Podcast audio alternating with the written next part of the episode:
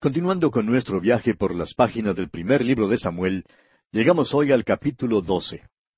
En este capítulo Samuel testifica en cuanto a su integridad, reprocha al pueblo por su ingratitud, les aterra al pedir de Dios truenos y lluvias en el tiempo de la siega, y los consuela al contarles de la misericordia de Dios. En este capítulo 12 Samuel pasa toda la autoridad a Saúl, y entrega su informe como juez sobre Israel. El versículo tres es la autobiografía de Samuel. Era un hombre admirable.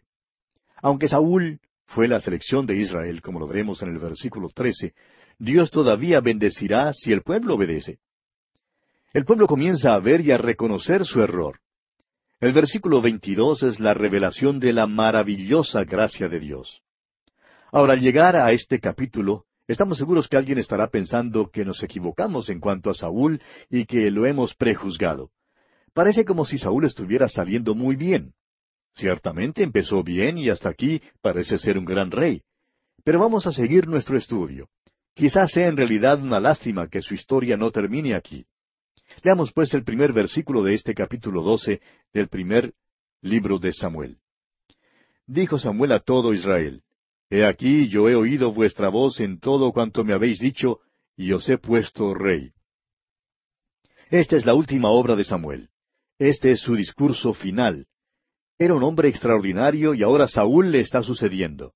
Saúl fue elegido por Israel, pero Dios promete todavía bendecir al pueblo si le obedece. Y como lo veremos, Dios les dará toda oportunidad posible. Continuemos con el versículo dos. Ahora pues, he aquí vuestro rey va delante de vosotros. Yo soy ya viejo y lleno de canas, pero mis hijos están con vosotros, y yo he andado delante de vosotros desde mi juventud hasta este día. Samuel se crió en el tabernáculo. Su vida la pasó como en una pecera, pues el pueblo le veía todo el tiempo. Probablemente ningún hombre jamás tuviera la vida pública que tuvo Samuel. Muchas veces en nuestra edad un hombre entra en la vida pública y el pueblo lo acepta. De repente alguien se entera de su pasado negro y el héroe cae. Pero no fue así en el caso de Samuel. La madre le trajo como pequeñuelo al tabernáculo. Vivió toda su vida ante el pueblo. Luego añadió la siguiente nota triste de un querido padre. Pero mis hijos están con vosotros. En otras palabras, ¿por qué no los aceptan a ellos? Samuel trató de darles el cargo de jueces, pero Dios no los quiso tener. Eran muchachos que no fueron aceptos al Señor. Avancemos ahora con el versículo tres. Aquí estoy.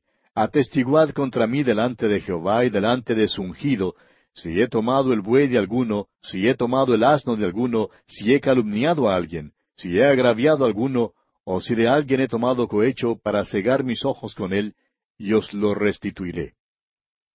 Esta es una tremenda declaración de un hombre que ha estado ante el público por tantos años y que había servido como juez. Había tenido muchas oportunidades para enriquecerse, pero nunca se dio a la tentación. Samuel es uno de los hombres sobresalientes de la palabra de Dios y sin embargo fracasó como padre. Muchos hombres públicos son como él. Muchos líderes cristianos populares han tenido hijos que no salieron como sus padres. Es difícil entenderlo, amigo oyente, pero así es como la familia humana ha ido andando por todos los siglos y milenios del pasado. Samuel dijo que si hubiera hecho alguna de las cosas que mencionó al pueblo, estaba listo para restituirlo. Habría sido fácil que algún hombre que alguna vez se hubiera enojado debido a una de las decisiones de Samuel se parara para decir, bueno, en verdad no me trataste justamente. Pero como usted ve, ninguno se paró. Leamos aquí el versículo cinco de este capítulo doce del primer libro de Samuel. Y él les dijo, Jehová es testigo contra vosotros, y su ungido también es testigo en este día, que no habéis hallado cosa alguna en mi mano. Y ellos respondieron, Así es. La vida de Samuel pudo aguantar este tipo de inspección pública. En verdad era un hombre de Dios. Prosigamos ahora con los versículos seis al doce. Entonces Samuel dijo al pueblo, Jehová que designó a Moisés y a Aarón, y sacó a vuestros padres de la tierra de Egipto, es testigo. Ahora pues aguardad, y contenderé con vosotros delante de Jehová acerca de todos los hechos de salvación que Jehová ha hecho con vosotros y con vuestros padres. Cuando Jacob hubo entrado en Egipto, y vuestros padres clamaron a Jehová, Jehová envió a Moisés y a Aarón, los cuales sacaron a vuestros padres de Egipto y los hicieron habitar en este lugar. Y olvidaron a Jehová su Dios, y él los vendió en mano de Císara, jefe del ejército de Azor, y en mano de los filisteos, y en mano del rey Moab, los cuales les hicieron guerra. Y ellos clamaron a Jehová y dijeron, Hemos pecado, porque hemos dejado a Jehová y hemos servido a los Baales y a Astarot. Líbranos, pues, ahora de mano de nuestros enemigos, y te serviremos. Entonces Jehová envió a Jerobaal, a Barak, a Jefté y a Samuel, y os libró de mano de vuestros enemigos en derredor, y habitasteis seguros. Y habiendo visto que Naas, rey de los hijos de Amón, venía contra vosotros, me dijisteis, No, sino que ha de reinar sobre nosotros un rey, siendo así que Jehová vuestro Dios era vuestro rey. Samuel presenta un resumen de los hechos de otros grandes hombres que Dios puso, y que Dios había usado. Quizá no debamos llamarlos grandes hombres porque fue Dios el que los hizo grandes. Moisés, Josué, Gedeón y ahora Samuel resumen la historia de los hijos de Israel. En el Nuevo Testamento, cuando Esteban fue traído ante el Sanedrín, él hizo lo mismo. Fue una cosa importante decir que el Señor es mi pastor, nada me faltará, y luego caminar hacia el futuro. Fue cosa alentadora poder decir no solamente hasta aquí, sino también de aquí en adelante Dios nos ayudará. Eso es exactamente lo que Samuel hace otra vez. Se para una vez más en Ebenezer y levanta ese monumento. Está diciendo, mirad cómo Dios ha guiado a Israel. Después de resumir su historia, Samuel llega a su estado y condición presente y dice en el versículo trece, Ahora pues, he aquí el rey que habéis elegido, el cual pedisteis. Ya veis que Jehová ha puesto rey sobre vosotros. Samuel aclara sin lugar a dudas que Saúl era la selección del pueblo. Muchos creen que la voz de la mayoría y la elección del pueblo tiene que ser la voz de Dios. La Biblia, amigo oyente, contradice este modo de pensar. La Biblia declara que por lo general siempre es sólo una minoría la que elige según la voluntad de Dios. Martín Lutero dijo, uno, con Dios, constituye una mayoría. El pueblo quiso tener a Saúl como su rey. Dios quería tener a David. ¿Qué diferencia cuando Dios hace la selección? Sigamos adelante con el versículo catorce de este capítulo doce del primer libro de Samuel. Si temiereis a Jehová y le sirviereis, y oyereis su voz, y no fuereis rebeldes a la palabra de Jehová, y si tanto vosotros como el rey que reina sobre vosotros servís a Jehová vuestro Dios, haréis bien. Simplemente porque Saúl es la elección del pueblo, Dios no le desechará. Dios le dará una y otra oportunidad. Dios lo bendecirá. Y continuamos leyendo aquí en el versículo quince, Mas si no oyereis la voz de Jehová, y si fuereis rebeldes a las palabras de Jehová, la mano de Jehová estará contra vosotros como estuvo contra vuestros padres. Samuel está hablando claro. Si el pueblo sirve a Dios, Él les bendecirá. Si no le sirven, el juicio vendrá. Y veremos que Dios responde a esto de una manera dramática y milagrosa. Continuemos leyendo los versículos 16 al 18 de este capítulo 12 del primer libro de Samuel. Esperad aún ahora, y mirad esta gran cosa que Jehová hará delante de vuestros ojos. ¿No es ahora la siega del trigo? Yo clamaré a Jehová, y él dará truenos y lluvias, para que conozcáis y veáis que es grande vuestra maldad que habéis hecho ante los ojos de Jehová, pidiendo para vosotros rey.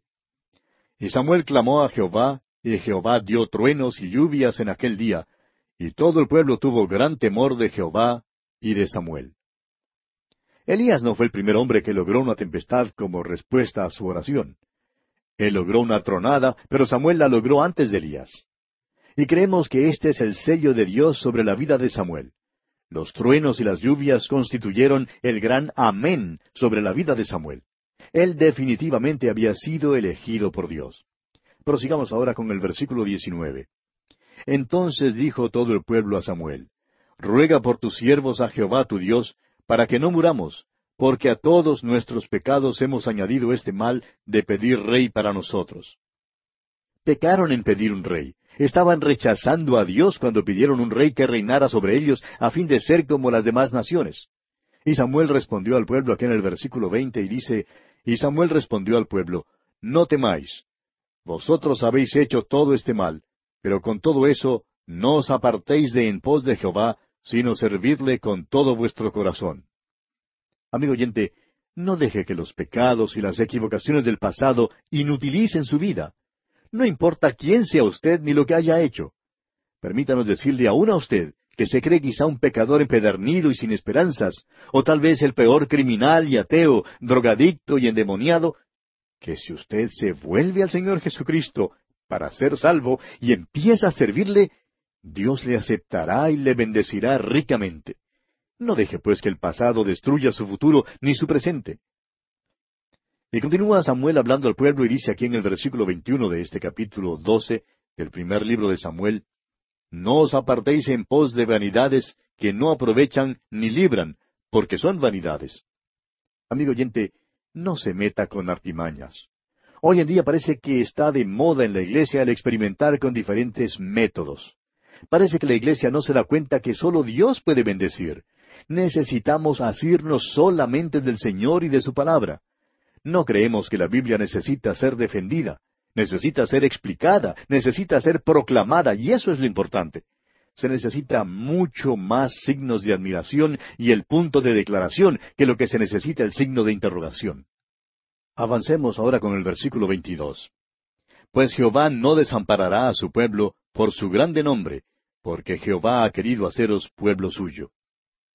Este es un versículo glorioso. ¿Ha tomado usted, amigo oyente, el nombre del Señor? ¿Es Él su Salvador? ¿Está usted descansando en Él?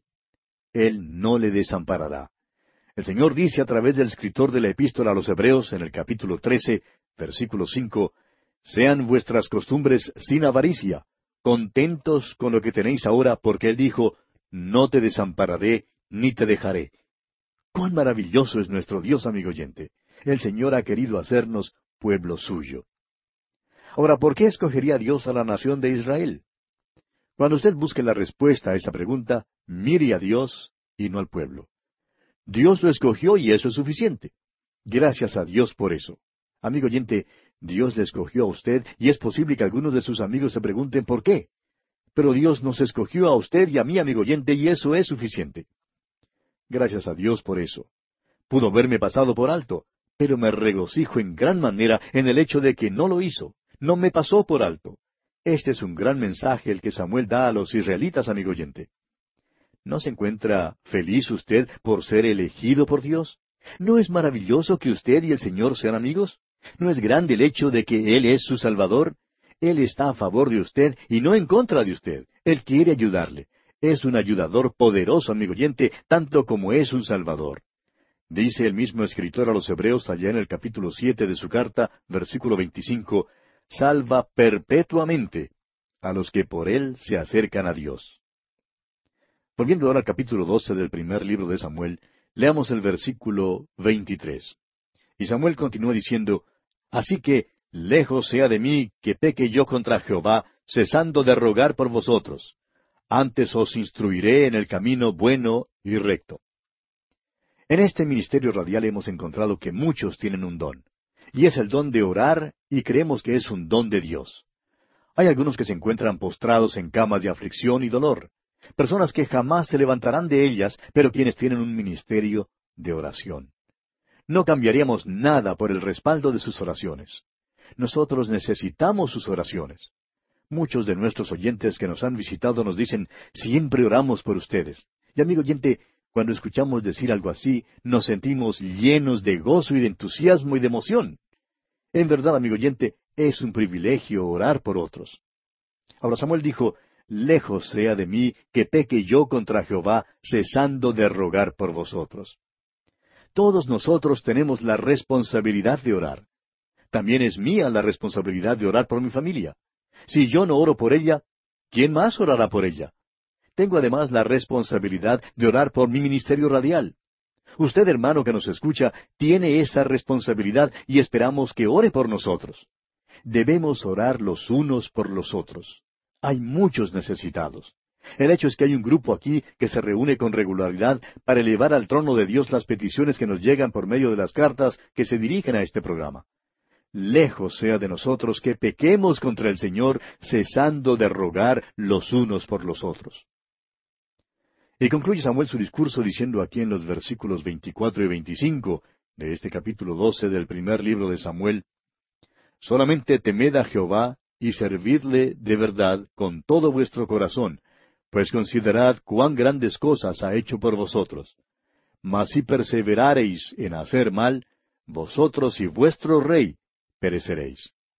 Amigo oyente, si usted ha asistido a algún partido de fútbol o de béisbol en el estadio, habrá notado cómo los entusiastas de los diferentes equipos saltan y brincan cuando el equipo correspondiente hace cualquier avance. Y a veces uno piensa que van a sufrir un ataque de histeria debido a su manera de portarse. Saltan y brincan y palmotean y se portan como locos. Pero amigo oyente, al observarlos no podemos menos que desear esa misma clase de entusiasmo para las cosas de Dios. Amigo oyente, necesitamos servir a Dios de todo corazón. Necesitamos hacer caso del mensaje de Samuel al pueblo de Israel. Y bien, así concluye nuestro estudio de este capítulo doce del primer libro de Samuel. Y llegamos ahora al capítulo trece.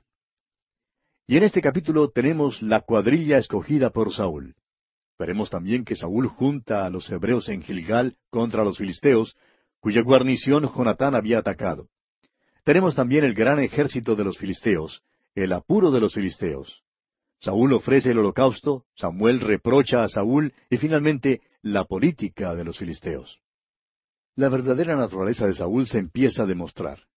Aquí veremos que su hijo Jonatán fue quien ganó la victoria en Migmas. Sin embargo, Saúl hizo tocar la trompeta y se atribuyó a sí mismo la victoria. Por presunción, Saúl se entremete en el oficio del sacerdote, como lo veremos en los versículos ocho al diez. Samuel reprende a Saúl en los versículos trece y catorce, y en los versículos diecinueve al veintidós se revela el desarme de Israel. En este capítulo 13 creemos que será posible mantener la tesis que presentamos en el capítulo nueve en cuanto al rey Saúl. La apariencia exterior de Saúl cuadraba muy bien con su oficio como rey, pero en su carácter interior no era apto en manera alguna para ser rey. Comencemos pues leyendo los primeros cuatro versículos de este capítulo trece del primer libro de Samuel.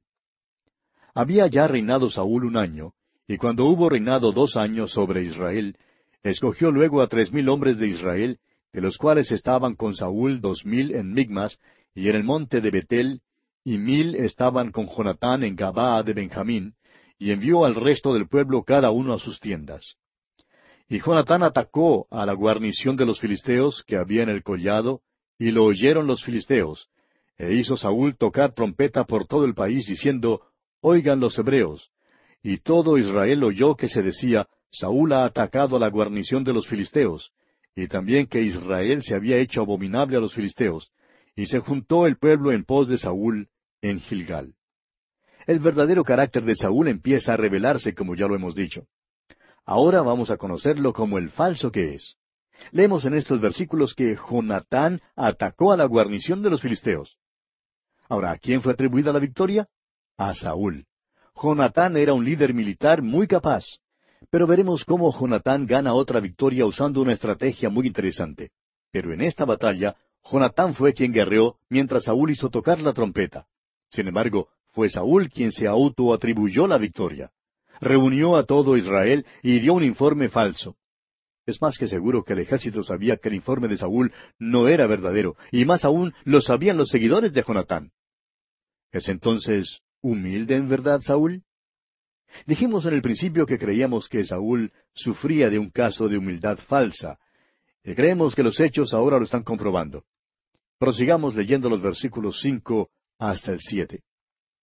Entonces los filisteos se juntaron para pelear contra Israel, treinta mil carros, seis mil hombres de a caballo, y pueblo numeroso como la arena que está a la orilla del mar, y subieron y acamparon en Micmas, al oriente de Betavén. Cuando los hombres de Israel vieron que estaban en estrecho, porque el pueblo estaba en aprieto, se escondieron en cuevas, en fosos, en peñascos, en rocas y en cisternas. Y algunos de los hebreos pasaron el Jordán a la tierra de Gad y de Galaad, pero Saúl permanecía aún en Gilgal, y todo el pueblo iba tras él temblando. Al parecer, a los filisteos todavía les fue posible pelear, y así vinieron con gran despliegue de fuerza contra los israelitas. Saúl juntó al pueblo pero tomó tanto tiempo aclamándose por haber ganado la victoria pasada que esta vez perdió. Continuemos leyendo los versículos ocho y nueve. Y él esperó siete días, conforme al plazo que Samuel había dicho, pero Samuel no venía a Gilgal, y el pueblo se le desertaba. Entonces dijo Saúl, Traedme holocausto y ofrendas de paz, y ofreció el holocausto. Aquí tenemos otro aspecto del carácter de Saúl. Tuvo la osadía de pensar que porque era rey podía ofrecer un holocausto. Más tarde veremos que otro rey también presumió que podía desempeñar una función sacerdotal y Dios le hirió con lepra. Leamos ahora los versículos diez y once de este capítulo trece del primer libro de Samuel. Y cuando él acababa de ofrecer el holocausto, he aquí Samuel que venía, y Saúl salió a recibirle para saludarle. Entonces Samuel dijo, ¿Qué has hecho? Y Saúl respondió, Porque vi que el pueblo se me desertaba, y que tú no venías dentro del plazo señalado, y que los filisteos estaban reunidos en Migmas. Ahora Saúl no estaba dispuesto a esperar a Samuel. Era impaciente y presuntuoso. Él creía que tenía tres razones válidas para no esperar que Samuel llegara. Primero, que el pueblo se le desertaba. En segundo lugar, que los filisteos venían contra él. Y tercero, que Samuel se tardaba un poco en llegar. Claro que Saúl buscó una explicación que justificara sus acciones. Estaba culpando a todos menos a sí mismo. Y continúa diciendo aquí en el versículo doce, me dije, Ahora descenderán los filisteos contra mí a Gilgal, y yo no he implorado el favor de Jehová. Me esforcé, pues, y ofrecí holocausto. Saúl se esforzó, dice aquí, a ofrecer holocausto y a hacer su petición al Señor. Permítanos decir, amigo oyente, que Saúl mintió aquí. Demostró un falso sentimiento religioso. Este es el verdadero Saúl, amigo oyente. Entonces Samuel dijo a Saúl aquí en los versículos trece y catorce, Entonces Samuel dijo a Saúl, Locamente has hecho, no guardaste el mandamiento de Jehová tu Dios que él te había ordenado, pues ahora Jehová hubiera confirmado tu reino sobre Israel para siempre. Mas ahora tu reino no será duradero, Jehová se ha buscado un varón conforme a su corazón, al cual Jehová ha designado para que sea príncipe sobre su pueblo, por cuanto tú no has guardado lo que Jehová te mandó. A Saúl se le dijo en el principio que si obedecía a Dios, Dios le bendeciría, pero si le desobedecía, habría juicio. Un rey debe obedecer al Señor. Es necesario que un soberano obedezca al Señor. Lo que el mundo necesita hoy es un soberano que sea gobernado por el Señor, ese es nuestro problema, amigo oyente. Claro que no tendremos uno sino hasta cuando el Señor Jesucristo mismo vuelva a la tierra. Ese es el propósito final de Dios en su plan de las edades. Ahora Saúl ha desobedecido, de modo que Dios encuentra a otro que sirva como rey y hará que se presente, y ni siquiera Samuel en este tiempo sabe quién será. Y bien, amigo oyente, aquí vamos a detenernos por hoy, porque nuestro tiempo ya ha concluido. Continuaremos Dios mediante en nuestro próximo programa. Continuamos hoy estudiando el capítulo 13 de este primer libro de Samuel. Y en nuestro programa anterior decíamos que el rey Saúl había tenido la osadía de pensar que porque era rey podría ofrecer un holocausto. Y vimos cómo había mentido diciendo que se había esforzado para ofrecer holocausto y hacer su petición al Señor. Y con esto solamente demostró un falso sentimiento religioso. Señalamos también el hecho de que a Saúl se le había dicho en el principio que si obedecía a Dios, Dios le bendeciría, pero que si desobedecía, habría juicio. Un rey debe obedecer al Señor. Es necesario que un soberano obedezca al Señor. Lo que el mundo necesita hoy es un soberano que sea gobernado por el Señor. Ese es nuestro problema, amigo oyente. Claro que no tendremos uno, sino hasta cuando el Señor Jesucristo mismo vuelva a la tierra. Este es el propósito final de Dios en su plan de las edades. Ahora Saúl ha desobedecido y por tanto Dios encuentra a otro que sirva como rey. Y hará que se presente, pero ni siquiera Samuel en este tiempo sabe quién será. Hoy vamos a considerar el desamparo de Israel ante los filisteos. Leamos los versículos quince al diecisiete de este capítulo trece del primer libro de Samuel. Y levantándose Samuel subió de Gilgal a Gabaa de Benjamín. Y Saúl contó la gente que se hallaba con él como seiscientos hombres. Saúl pues y Jonatán su hijo y el pueblo que con ellos se hallaba se quedaron en Gabaa de Benjamín, pero los filisteos habían acampado en Migmas. Y salieron merodeadores del campamento de los filisteos en tres escuadrones, un escuadrón marchaba por el camino de Ofra hacia la tierra de Sual. Ahora la batalla está por comenzar, y vemos aquí el verdadero peligro del desarme. Hoy en día hay muchos que creen que la paz mundial se conseguirá por medio del desarme. Creen que si pueden ser destruidas todas las municiones, que de una u otra manera la guerra será eliminada.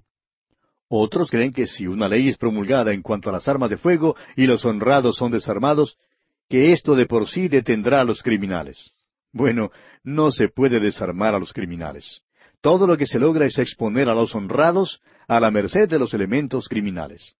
Este es un modo de pensar idealista y hasta necio en verdad. Bueno, continuemos leyendo los versículos 18 al 21. Otro escuadrón marchaba hacia Bet Orón, y el tercer escuadrón marchaba hacia la región que mira al valle de Seboim, hacia el desierto. Y en toda la tierra de Israel no se hallaba herrero, porque los filisteos habían dicho, para que los hebreos no hagan espada o lanza. Por lo cual todos los de Israel tenían que descender a los filisteos para afilar cada uno la reja de su arado, su asadón, su hacha o su hoz. Y el precio era un pim por las rejas de arado y por los asadones, y la tercera parte de un ciclo por afilar las hachas y por componer las aguijadas. Los filisteos habían desarmado a los israelitas. Los israelitas, sin embargo, tenían algunos utensilios que podrían usar en una emergencia como esta, artefactos de uso agrícola y del hogar. Pero aun para poder afilar estos artefactos, los hebreos tenían que bajar a donde los filisteos, y por tanto al enemigo le era posible llevar una buena cuenta de lo que los israelitas tenían en cuanto a armas. En los versículos finales de este capítulo 13, versículos 22 y 23 dicen, Así aconteció que en el día de la batalla no se halló espada ni lanza en mano de ninguno del pueblo que estaba con Saúl y con Jonatán, excepto Saúl y Jonatán su hijo que las tenían. Y la guarnición de los filisteos avanzó hasta el paso de Migmas. Solamente dos hombres, Saúl y Jonatán, tenían espadas o lanzas. Los otros miembros del ejército llevaban rejas de arado, asadones, hachas y otros utensilios similares. Así era como el ejército de Saúl estaba equipado para hacer la guerra. Y llegamos ahora al capítulo catorce de este primer libro de Samuel. Y en este capítulo vemos que Jonatán milagrosamente derrota la guarnición de los filisteos. Un terror divino hace que luchen los unos contra los otros. Y por último tenemos la orden prematura de Saúl. Nuevamente Jonatán gana una victoria, pero otra vez Saúl se la atribuye a sí mismo, como lo veremos en los versículos 24 y 25. Los celos de Saúl se revelan en los versículos 37 al 45. Veremos que Saúl realmente está dispuesto a destruir a su propio hijo si le es un obstáculo. El capítulo 14 nos da la estrategia de batalla que Jonatán empleó contra los filisteos. Este es el capítulo que, según se dice, el general británico Allenby leyó la noche antes de que hiciera su ataque exitoso contra los turcos en la Primera Guerra Mundial. Creemos que esta es una información interesante. Ahora no pensamos entrar en la estrategia de la batalla. En primer lugar, no conocemos bien la geografía del lugar donde ocurrió la batalla. Tampoco somos militares. De seguro que cuando el general Alba leyó este capítulo, quedó conmovido al ver cómo Jonatán ejecutó sus tácticas militares. Comencemos, pues, leyendo los versículos uno al catorce de este capítulo catorce del primer libro de Samuel. Aconteció un día que Jonatán, hijo de Saúl, dijo a su criado que le traía las armas, Ven y pasemos a la guarnición de los filisteos que está de aquel lado. Y no lo hizo saber a su padre. Y Saúl se hallaba al extremo de Gabá, debajo de un granado que hay en Migrón, y la gente que estaba con él era como seiscientos hombres. Y Ahías, hijo de Aitob, hermano de Icabod, hijo de Finés, hijo de Elí, sacerdote de Jehová en Silo, llevaba el ephod, y no sabía el pueblo que Jonatán se hubiese ido. Y entre los desfiladeros por donde Jonatán procuraba pasar a la guarnición de los filisteos, había un peñasco agudo de un lado, y otro del otro lado. El uno se llamaba Boses, y el otro Sene. Uno de los peñascos estaba situado al norte, hacia Migmas, y el otro al sur, hacia Gabá. Dijo pues Jonatán a su paje de armas, Ven, pasemos a la guarnición de estos incircuncisos. Quizá haga algo Jehová por nosotros, pues no es difícil para Jehová salvar con muchos o con pocos.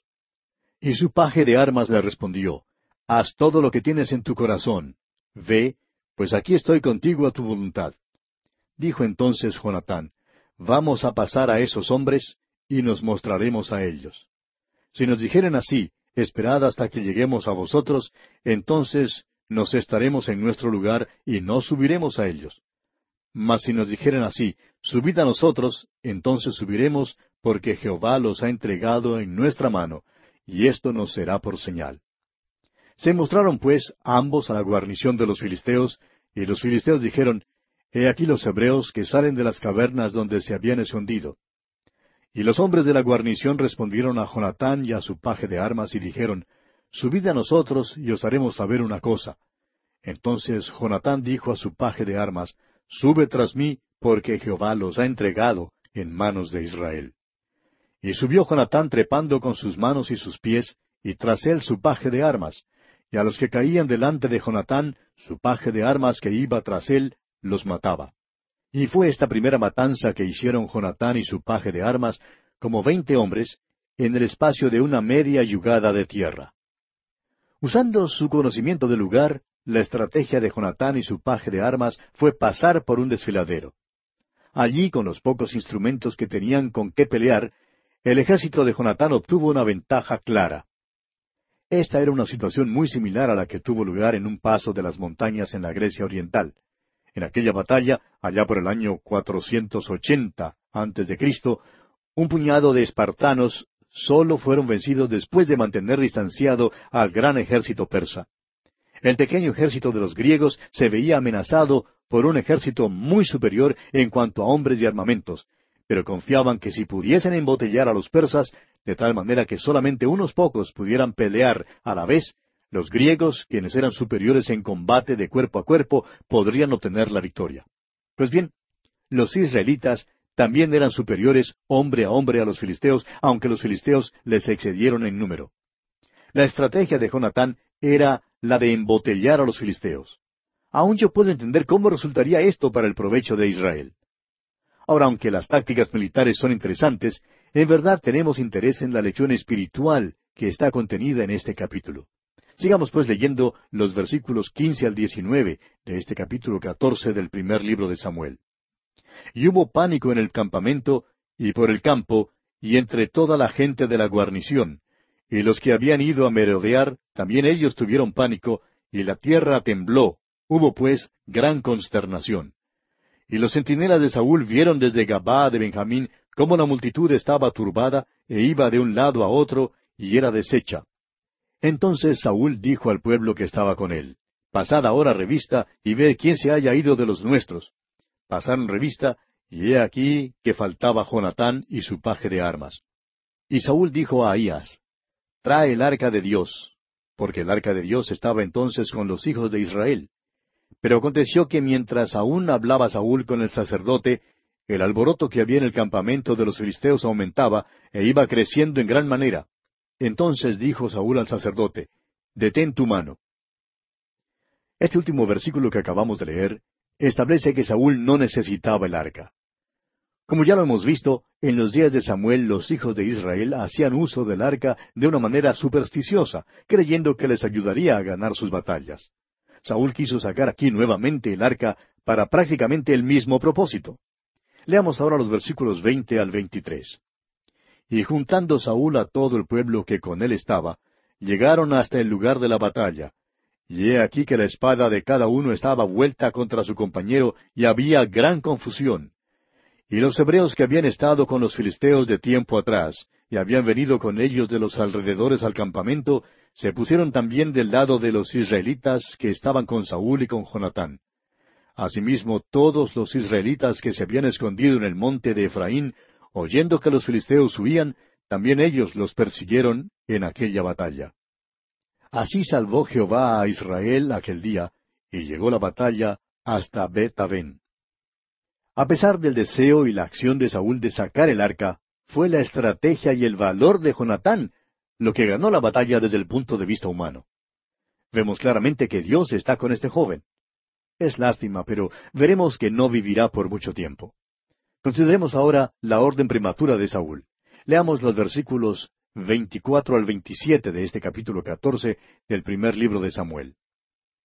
Pero los hombres de Israel fueron puestos en apuro aquel día, porque Saúl había juramentado al pueblo diciendo, Cualquiera que coma pan antes de caer la noche, antes que haya tomado venganza de mis enemigos, sea maldito. Y todo el pueblo no había probado pan. Y todo el pueblo llegó a un bosque donde había miel en la superficie del campo. Entró pues el pueblo en el bosque, y he aquí que la miel corría, pero no hubo quien hiciera llegar su mano a su boca, porque el pueblo temía el juramento. Pero Jonatán no había oído cuando su padre había juramentado al pueblo, y alargó la punta de una vara que traía en su mano y la mojó en un panal de miel, y llevó su mano a la boca, y fueron aclarados sus ojos. Es interesante notar que Jonatán no tenía conocimiento de la orden extraña de su padre, que prohibía al ejército comer algo hasta que se ganara la batalla. En verdad, Jonatán ya había ganado la batalla. Ahora empezamos a ver la verdadera naturaleza de Saúl. Jonatán fue quien ganó la victoria, pero Saúl se la atribuyó a sí mismo. No está dispuesto a atribuir la victoria a su hijo. Su modestia ha desaparecido y sus celos se revelan ahora. Prosigamos leyendo los versículos 28 hasta el 30 de este capítulo 14 del primer libro de Samuel. Entonces habló uno del pueblo diciendo, Tu padre ha hecho jurar solemnemente al pueblo diciendo, Maldito sea el hombre que tome hoy alimento. Y el pueblo desfallecía. Respondió Jonatán, Mi padre ha turbado el país. Ved ahora cómo han sido aclarados mis ojos por haber gustado un poco de esta miel. ¿Cuánto más si el pueblo hubiera comido libremente hoy del botín tomado de sus enemigos? ¿No se habría hecho ahora mayor estrago entre los filisteos? Fue una orden necia la que Saúl había dado. Los hombres estaban cansados, habían peleado la batalla y habían ganado. Necesitaban algo de comer. Saúl había dicho que cualquiera que coma pan antes de caer la noche, antes que haya tomado venganza de mis enemigos, sea maldito. Y ninguno de los hombres se atrevió a tocar la miel por miedo a lo que podría hacer Saúl. Jonatán demuestra aquí la necedad de la orden de su padre. Saúl estaba turbando el país. Su modestia había desaparecido por completo. Y pasando al versículo treinta y cinco, leemos hasta el versículo treinta y nueve. Y edificó Saúl altar a Jehová, este altar fue el primero que edificó a Jehová. Y dijo Saúl, Descendamos de noche contra los filisteos, y los saquearemos hasta la mañana, y no dejaremos de ellos ninguno. Y ellos dijeron, Haz lo que bien te pareciere. Dijo luego el sacerdote, Acerquémonos aquí a Dios. Y Saúl consultó a Dios, ¿Descenderé tras los filisteos? ¿Los entregarás en mano de Israel? Mas Jehová no le dio respuesta aquel día. Entonces dijo Saúl, Venid acá todos los principales del pueblo, y sabed y ved en qué ha consistido este pecado hoy. Porque vive Jehová que salva a Israel, que aunque fuere en Jonatán mi hijo, de seguro morirá. Y no hubo en todo el pueblo quien le respondiese. Saúl, sin la más mínima autoridad para hacerlo, edificó un altar y ofreció sacrificios al Señor. Es así más y más evidente que Dios no estaba usando a este hombre de ninguna manera. Saúl había obrado mal, pero no está dispuesto a aceptar su culpa. Saúl le avisa entonces al ejército que alguien había pecado. El ejército se paró ante él sin responder. Los hombres sabían que la victoria era de Jonatán, y también sabían que él había gustado la miel aquel día. Y ahora Saúl estaba diciendo, la razón por la cual Dios no me contestó es porque alguien me desobedeció y violó el juramento. Los hombres sabían que Jonatán había gustado la miel, y sabían que Saúl estaba fingiendo una gran apariencia en aquel tiempo, de modo que se pararon sin responder debido a que él era el rey. Y dice aquí el versículo cuarenta, dijo luego a todo Israel, Vosotros estaréis a un lado, y yo y Jonatán mi hijo estaremos al otro lado. Y el pueblo respondió a Saúl, Haz lo que bien te pareciere. ¿Notó usted que los hombres del ejército no responden? Ahora el versículo 41 dice, Entonces dijo Saúl a Jehová, Dios de Israel, Da suerte perfecta. Y la suerte cayó sobre Jonatán y Saúl, y el pueblo salió libre. Saúl sabía así que Jonatán era el que había comido. Y los versículos 42 y 43 dicen, Y Saúl dijo, Echad suertes entre mí y Jonatán mi hijo, y la suerte cayó sobre Jonatán. Entonces Saúl dijo a Jonatán, Declárame lo que has hecho. Y Jonatán se lo declaró y dijo, Ciertamente gusté un poco de miel con la punta de la vara que traía en mi mano, ¿y he de morir? Jonatán era culpable. era culpable de hacer lo que Saúl no quería que hiciera. Saúl había dicho allá en el versículo 28, Maldito sea el hombre que tome hoy alimento. Pero, ¿era acaso esta una razón válida para recibir la muerte? Y leemos en los versículos 44 y 45 que Saúl respondió, Así me haga Dios y aún me añada, que sin duda morirás, Jonatán. Entonces el pueblo dijo a Saúl, ¿Ha de morir Jonatán, el que ha hecho esta grande salvación en Israel? No será así. Vive Jehová que no ha de caer un cabello de su cabeza en tierra, pues que ha actuado hoy con Dios. Así el pueblo libró de morir a Jonatán. Saúl en verdad destruiría a su propio hijo si le fuera un obstáculo. ¿Por qué? Porque Saúl tiene celos de Jonatán, amigo oyente. Quiere toda la gloria para sí mismo. Los hombres del ejército se habían quedado callados durante toda la gritería y las disparatadas de Saúl. Pero cuando la vida de Jonatán estuvo en peligro, ya no pudieron permanecer callados. Ahora vemos el verdadero carácter de Saúl. Más tarde veremos cómo se portará desobedeciendo directamente a Dios. Hará algo que resultará en una tragedia para la nación de Israel. Y si Dios no hubiera intervenido, habría significado la destrucción total de la nación. Saúl está revelando el hecho de que no es en ninguna manera un hombre de Dios. En verdad, es hombre de Satanás. Y así concluye nuestro estudio de este capítulo catorce del primer libro de Samuel. Llegamos ahora al capítulo quince. En este capítulo, Samuel envía a Saúl para destruir a Amalek. Saúl salva a Agag y lo mejor del despojo. Dios lo desecha debido a su desobediencia y por último tenemos la humillación de Saúl. La rebelión notoria de Saúl se revela en su desobediencia en cuanto a Agag. Quieren cubrir su pecado delante del pueblo. Saúl ahora es desechado como rey sin esperanza alguna de cualquier restablecimiento. Samuel demuestra que amaba a Saúl porque lo lamenta. ¿Fue entonces Saúl la selección de Samuel? En los versículos 22 y 23 de este capítulo 15, Samuel pronuncia un gran principio espiritual. Ahora Dios había dado a Saúl una nueva oportunidad para obedecerle, después de su primer fracaso, pero fracasó por segunda vez. Vemos que este es el método que Dios usa a través de todas las escrituras. Usted puede cotejar, por ejemplo, a Jacob, a Jonás, a Pedro, a Marcos, etc. Dios no tuvo que esperar el resultado. Él ya sabía el resultado. Cada uno de estos individuos necesitaban saberlo. Y también nosotros necesitamos saberlo. Seremos probados y necesitamos la ayuda del Espíritu Santo. Ahora, ¿por qué se usa aquí una cirugía tan extrema en matar a los amalecitas y a Agag? Miremos lo que ocurrirá en unos quinientos años. El malvado Amán era agajeo, como lo vemos allá en el capítulo tres del libro de Esther, versículo uno. Dios, pues, estaba protegiendo a las multitudes del futuro, así como lo hizo por medio del diluvio. Al seguir nuestro estudio en la vida de Saúl, notamos que en realidad es un hombre de Satanás. Esperamos no haberle causado ninguna injusticia al identificarlo como tal. Personalmente creemos que jamás haya sido salvado. Y más aún creemos que Saúl era también bastante hipócrita fingió ser un hombre de Dios, pero nunca lo fue en realidad. La rebelión notoria de Saúl se revela ahora en su desobediencia en cuanto a Gag. Trató de encubrir su pecado. Leamos pues los primeros tres versículos de este capítulo quince del primer libro de Samuel. Después Samuel dijo a Saúl, Jehová me envió a que te ungiese por rey sobre su pueblo Israel. Ahora pues, está atento a las palabras de Jehová. Así ha dicho Jehová de los ejércitos, yo castigaré lo que hizo Amalek a Israel al oponérsele en el camino cuando subía de Egipto. Ve, pues, y hiere a Amalek, y destruye todo lo que tiene, y no te apiades de él. Mata a hombres, mujeres, niños, y aun los de pecho, vacas, ovejas, camellos y asnos. Estas instrucciones pueden parecer extremas a los que no conocen la historia de Amalek. Pero si usted ha seguido esta historia en el Antiguo Testamento, amigo oyente, reconocerá que los amalecitas se oponían a Dios con una oposición total. Eran rebeldes contra Él. De modo que Dios dijo que los juzgaría debido a esa rebelión. El hecho es que si a esta gente se le hubiera permitido vivir, probablemente había causado en el futuro aún mayores dificultades que lo que nos es posible imaginar.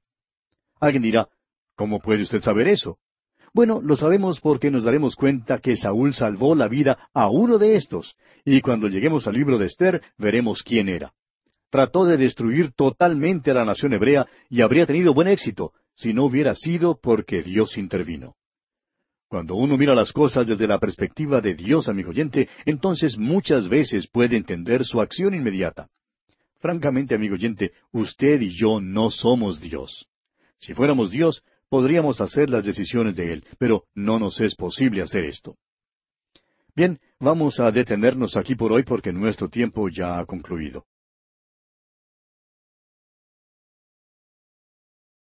Continuamos hoy nuestro estudio en el capítulo quince del primer libro de Samuel.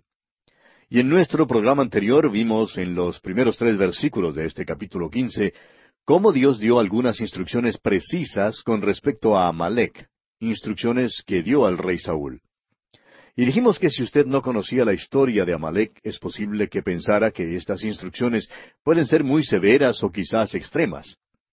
Pero si usted ha seguido esta historia en el Antiguo Testamento, reconocerá que los amalecitas se oponían a Dios con una oposición total. Eran rebeldes contra Él y Dios dijo que los juzgaría debido a esa rebelión. El hecho es que esta gente, si se les hubiera permitido vivir, probablemente habrían causado en el futuro aún mayores dificultades que lo que podemos imaginarnos. Ahora alguien dirá, ¿y cómo puede usted saber eso? Bueno, lo sabemos porque nos daremos cuenta que Saúl salvó la vida a uno de estos, y cuando lleguemos al libro de Esther veremos quién era. Trató de destruir totalmente a la nación hebrea y habría tenido buen éxito si no fuera porque Dios intervino. Cuando uno mira las cosas desde la perspectiva de Dios, amigo oyente, entonces muchas veces puede entender su acción inmediata. Francamente, queremos decir que usted y yo, amigo oyente, no somos Dios. Si fuéramos Dios, podríamos hacer las decisiones de Él, pero no nos es posible hacer esto. Continuaremos hoy nuestro estudio leyendo los versículos cuatro hasta el seis de este capítulo quince del primer libro de Samuel. Saúl pues convocó al pueblo y les pasó revista en Telaim, doscientos mil de a pie y diez mil hombres de Judá. Y viniendo Saúl a la ciudad de Amalec, puso emboscada en el valle. Y dijo Saúl a los ceneos, Idos, apartaos y salid de entre los de Amalec, para que no os destruya juntamente con ellos, porque vosotros mostrasteis misericordia a todos los hijos de Israel cuando subían de Egipto. Y se apartaron los ceneos de entre los hijos de Amalec. Vemos aquí que Saúl convocó al pueblo y los contó. Luego llegó a una ciudad de Amalec y les dijo a los eneos que salieran de entre los amalecitas antes de que fueran destruidos. Este era un acto de misericordia que ninguna nación pagana habría practicado en aquel entonces. Ahora hasta aquí Saúl es obediente. Continuemos con los versículos siete hasta el nueve de este capítulo quince del primer libro de Samuel. Y Saúl derrotó a los amalecitas desde Avila hasta llegar a Shur, que está al oriente de Egipto. Y tomó vivo a Gag, rey de Amalec, pero a todo el pueblo mató a filo de espada. Y Saúl y el pueblo perdonaron a Agag, y a lo mejor de las ovejas y del ganado mayor, de los animales engordados, de los carneros y de todo lo bueno, y no lo quisieron destruir, mas todo lo que era vil y despreciable, destruyeron. Saúl casi cumple con la orden que Dios le había dado. Pero creyó que era una lástima destruirlo todo, de modo que le salvó la vida a Gag, soberano de los amalecitas. Ahora Saúl no tenía más derecho de salvarlo a él que el que tenía de salvar al campesino más humilde entre los amalecitas. Esta nación estaba entregada completamente a la maldad, y el rey, más que todos los demás, debía ser matado y juzgado en aquel entonces. Saúl no tenía, pues, derecho alguno de salvar lo mejor del ganado. Parece que lanzó este ataque con el solo objetivo de obtener un gran botín y despojo, precisamente lo que Dios le había prohibido hacer. Los israelitas fueron el instrumento que Dios usó en esta ocasión para traer su juicio sobre los amalecitas. Continuemos ahora con los versículos diez y once de este capítulo quince del primer libro de Samuel. Y vino palabra de Jehová a Samuel diciendo, me pesa haber puesto por rey a Saúl, porque se ha vuelto de en pos de mí, y no ha cumplido mis palabras. Y se apesadumbró Samuel, y clamó a Jehová toda aquella noche. No era solamente el pueblo el que había elegido a Saúl, sino Samuel también.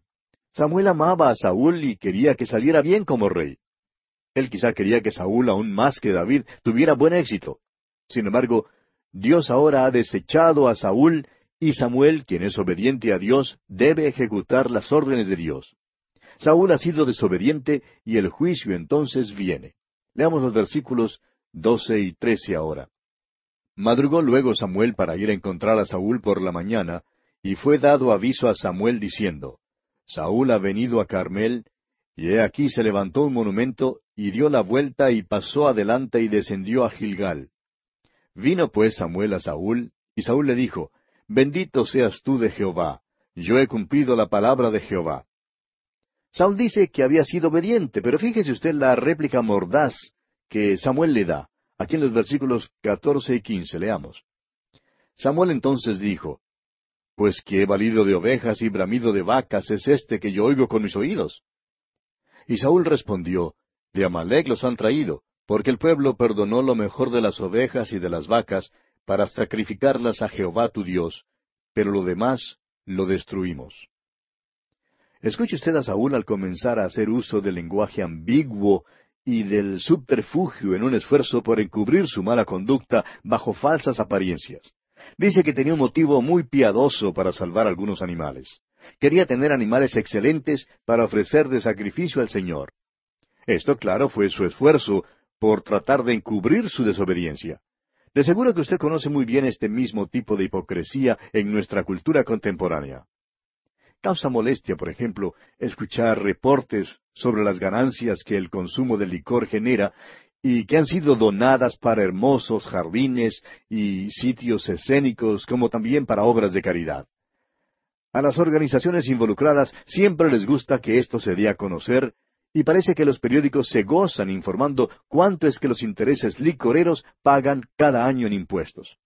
Claro que todo el mundo sabe que los alcohólicos le cuestan muchísimo más a nuestros gobiernos que los impuestos que pagan los intereses del licor. Pero hay una tendencia de tomar lo que es malo y tratar de cambiar su imagen como si tuviera algún fin piadoso. Y lo más lamentable, amigo oyente, es que muchos del pueblo de Dios tratan de cambiar la desobediencia en algo bueno. Todos, amigo oyente, todos somos culpables de eso. Un predicador nos cuenta que cuando salió del seminario y entró en el ministerio, tenía un automóvil viejo que se hallaba en un estado bastante ruinoso. Era un viejo Chevrolet y como él era un predicador joven, pues estaba satisfecho con ese vehículo. No se había casado todavía y se divertía mucho manejándolo. Pero su congregación se quedó escandalizada, dice él, de su viejo cacharro. Y el hecho es que creían que se trataba de algún tipo de broma. Luego cuenta él que conoció a una señorita y empezó a orar que el Señor le diera un nuevo carro. Este predicador le decía al Señor que necesitaba un nuevo carro para poder ser más eficaz en la visitación. Pero con toda franqueza, dice él, la visitación más eficaz realmente no figuraba en el asunto. Simplemente quería tener un carro nuevo para impresionar a esta señorita que había conocido. Es tan fácil, amigo oyente, para nosotros, siendo seres humanos, seamos creyentes o inconversos, hacer lo que hizo Saúl. Ahora, cuando su desobediencia se descubrió, note usted que trató de culpar al pueblo por lo que pasó. Dijo, mas el pueblo tomó del botín ovejas y vacas, las primicias del anatema. Pero la evidencia indicó que Saúl lo hizo también, y siendo que él era el rey, él fue el responsable. Samuel informa luego a Saúl lo que el Señor le ha dicho y le dice que Dios le ha desechado como rey. Y fíjese usted lo que Saúl responde a Samuel aquí en los versículos veinte y veintiuno. Y Saúl respondió a Samuel, Antes bien he obedecido la voz de Jehová, y fui a la misión que Jehová me envió, y he traído a Agag, rey de Amalek, y he destruido a los amalecitas. Mas el pueblo tomó del botín ovejas y vacas, las primicias del anatema, para ofrecer sacrificios a Jehová tu Dios en Gilgal. Saúl aquí no solamente trata de culpar a otros, sino que ahora hasta dice que obedeció la voz del Señor. Ahora fíjese usted cuidadosamente en que él no dice mi Dios ni nuestro Dios, sino Jehová tu Dios en Gilgal. Salvó a Agag, pero culpa al pueblo de salvar las ovejas y las vacas. No está dispuesto, pues, a tomar ninguna responsabilidad, aunque quedó establecido sin duda alguna que él es el culpable. Y Samuel le dice aquí en los versículos 22 y 23, ¿Se complace Jehová tanto en los holocaustos y víctimas como en que se obedezca a las palabras de Jehová? Ciertamente el obedecer es mejor que los sacrificios y el prestar atención que la grosura de los carneros. porque como pecado de adivinación es la rebelión, y como ídolos e idolatría la obstinación. Por cuanto tú desechaste la palabra de Jehová, Él también te ha desechado para que no seas rey. Este es un pasaje muy interesante, amigo oyente. Aquí vemos cómo Saúl es desechado como rey debido a su rebelión y desobediencia a Dios. Este es un mensaje importante para cualquiera que sin serlo en realidad alega ser hijo de Dios. Hoy en día, amigo oyente, hay un peligro similar cuando entre nosotros parece que está de moda un acercamiento informal y amigable hacia el Señor Jesucristo. Por ejemplo, hay muchos coritos que se cantan que dicen algo así como Jesús es un amigo mío. Pero debemos tener mucho cuidado de no crear una impresión errónea de Jesucristo al presentar nuestra comunión con Él usando este tipo de expresiones. Cuando usted, amigo oyente, dice que Jesús es amigo suyo, ¿qué es lo que quiere decir? En realidad, usted le está rebajando a su propio nivel. Si yo dijera que el presidente de mi país, por ejemplo, es un amigo mío, estaría colocándole a mi propio nivel. Pero suponga usted que el presidente de mi país dijera por radio y televisión que yo soy su amigo. Ah, eso me elevaría a su nivel. Cuando empezamos a hablar acerca de Jesús como nuestro amigo, lo hacemos descender a nuestro nivel. Por otra parte, tenemos esta declaración inequívoca del Señor Jesucristo allá en el Evangelio según San Juan, capítulo quince, versículo catorce. Jesús dijo, Vosotros sois mis amigos si hacéis lo que yo os mando. Amigo oyente, ¿es usted obediente a Jesús? ¿Cómo se atreve a llamarle entonces su amigo si no le está obedeciendo? Desobedecer a Dios es peor que la brujería, dice aquí. Es rebelión contra Dios. Hay tantos hoy en día que son como Saúl. Cuando uno se encuentra con alguien que es totalmente desobediente al Señor, debe concluir que tal persona no pertenece al Señor. Ahora, no estamos diciendo que las obras tienen algo que ver con la salvación. Estamos diciendo simplemente que si usted es en realidad hijo de Dios y llega a conocerle mediante Jesucristo, le obedecerá. Él también dijo allá en el mismo Evangelio según San Juan, capítulo catorce, versículo quince, Si me amáis, guardad mis mandamientos. Creemos que si usted le dijera al Señor, no te amo, Él le diría, olvídate entonces de guardar mis mandamientos. Lo importante, amigo oyente, es estar correctamente relacionado con el Señor Jesucristo. Ser hijo de Dios es conocerle de una manera muy personal. Eso es lo que distingue al cristianismo de todas las demás religiones del mundo. Usted puede ser budista sin conocer a Buda. Puede ser seguidor de Confucio sin conocerle.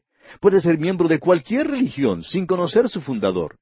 Pero usted, amigo oyente, no puede, Repito, no puede ser cristiano sin conocer de una manera personal al Señor Jesucristo.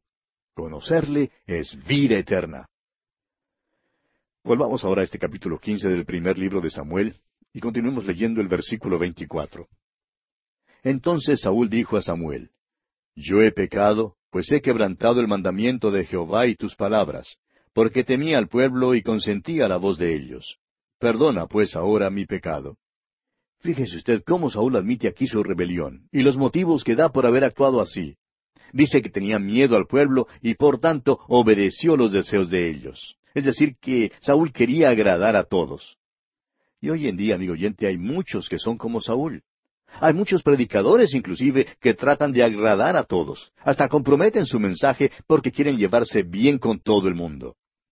Permítanos decir, amigo oyente, que así también fue como Saúl abordó la situación. Ahora es verdad que Saúl confiesa que ha pecado, pero su contrición no es genuina. Y continúa hablando aquí en los versículos 25 al 29, y vuelve conmigo para que adore a Jehová. Y Samuel respondió a Saúl, No volveré contigo, porque desechaste la palabra de Jehová, y Jehová te ha desechado para que no seas rey sobre Israel. Y volviéndose Samuel para irse, él se asió de la punta de su manto, y éste se rasgó.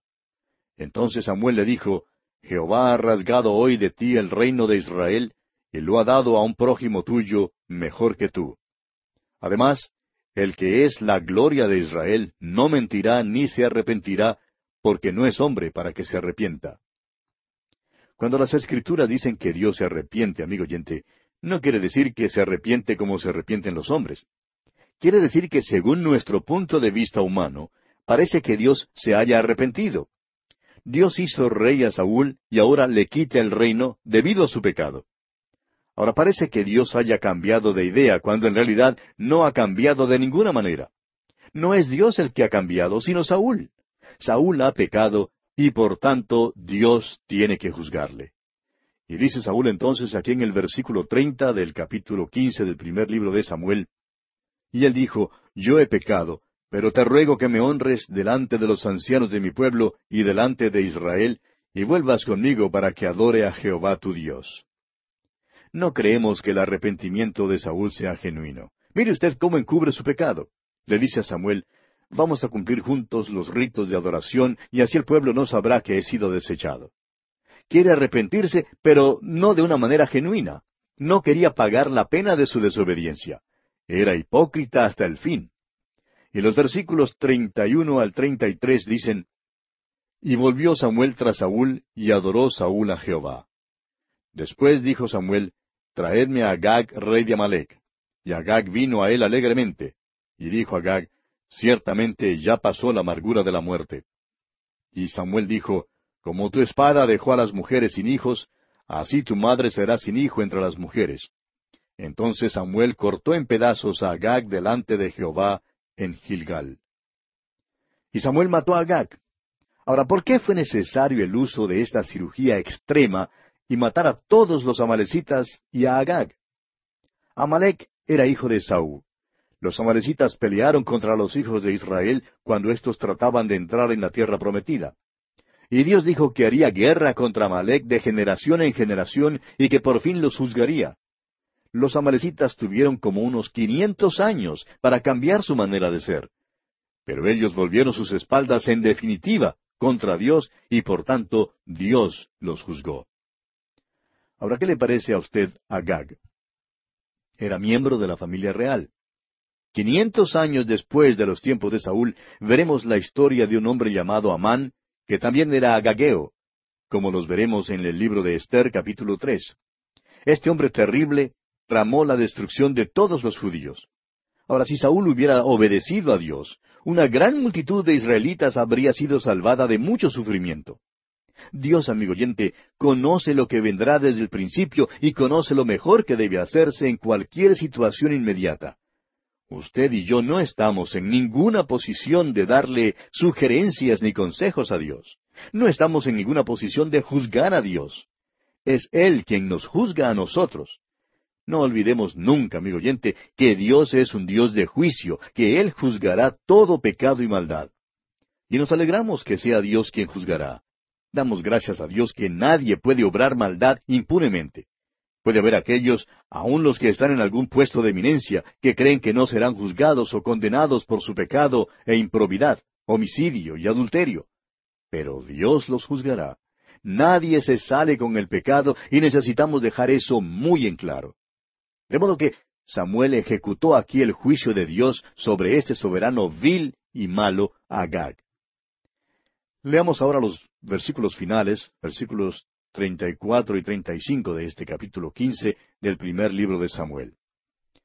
Se fue luego Samuel a Ramá y Saúl subió a su casa en Gabaa de Saúl. Y nunca después vio Samuel a Saúl en toda su vida. Y Samuel lloraba a Saúl.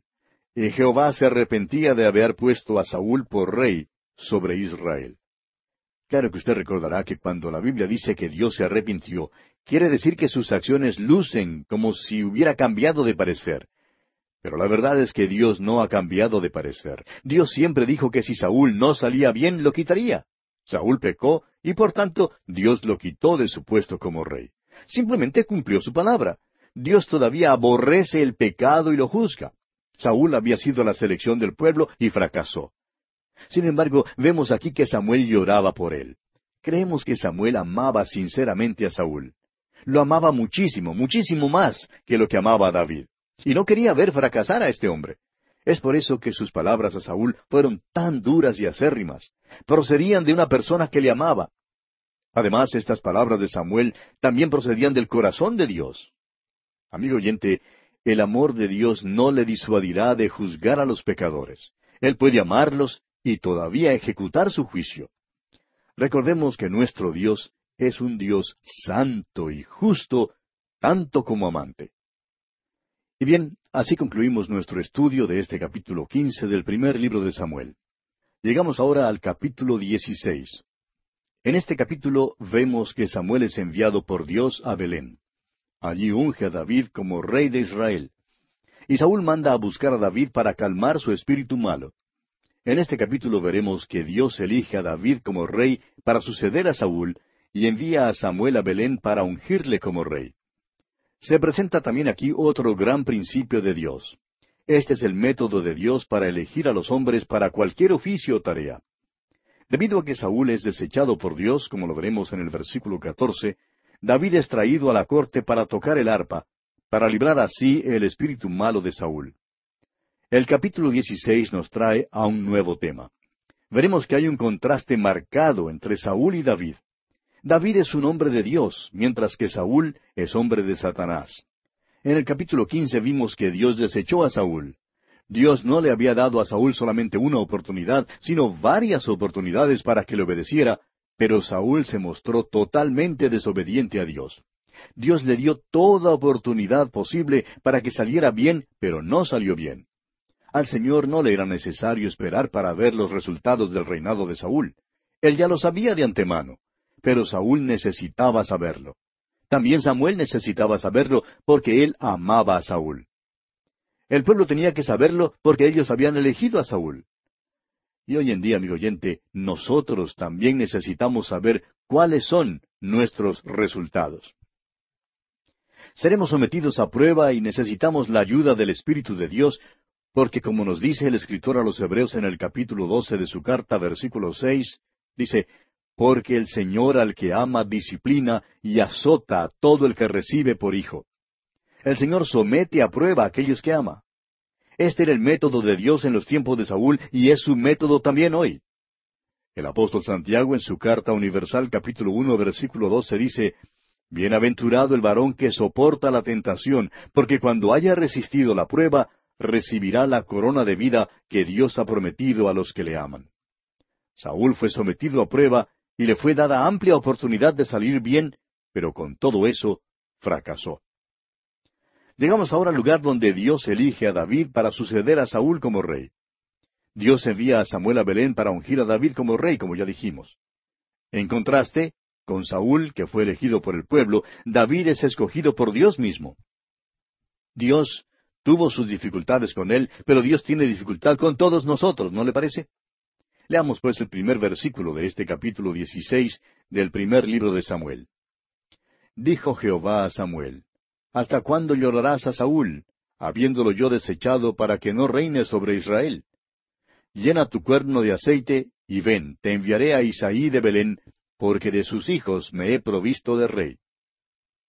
Como usted puede ver, amigo oyente, Samuel estaba a favor de Saúl. Samuel amaba a Saúl y no quería verlo desechado por Dios. Le dolió a Samuel dar a Saúl el ultimátum de que había sido desechado y despedido como rey. La tristeza de Samuel hace más impresionante todo esto. Pero vamos a detenernos aquí, amigo oyente, porque nuestro tiempo ha llegado a su fin por el día de hoy. Continuaremos, Dios mediante, en nuestro próximo programa.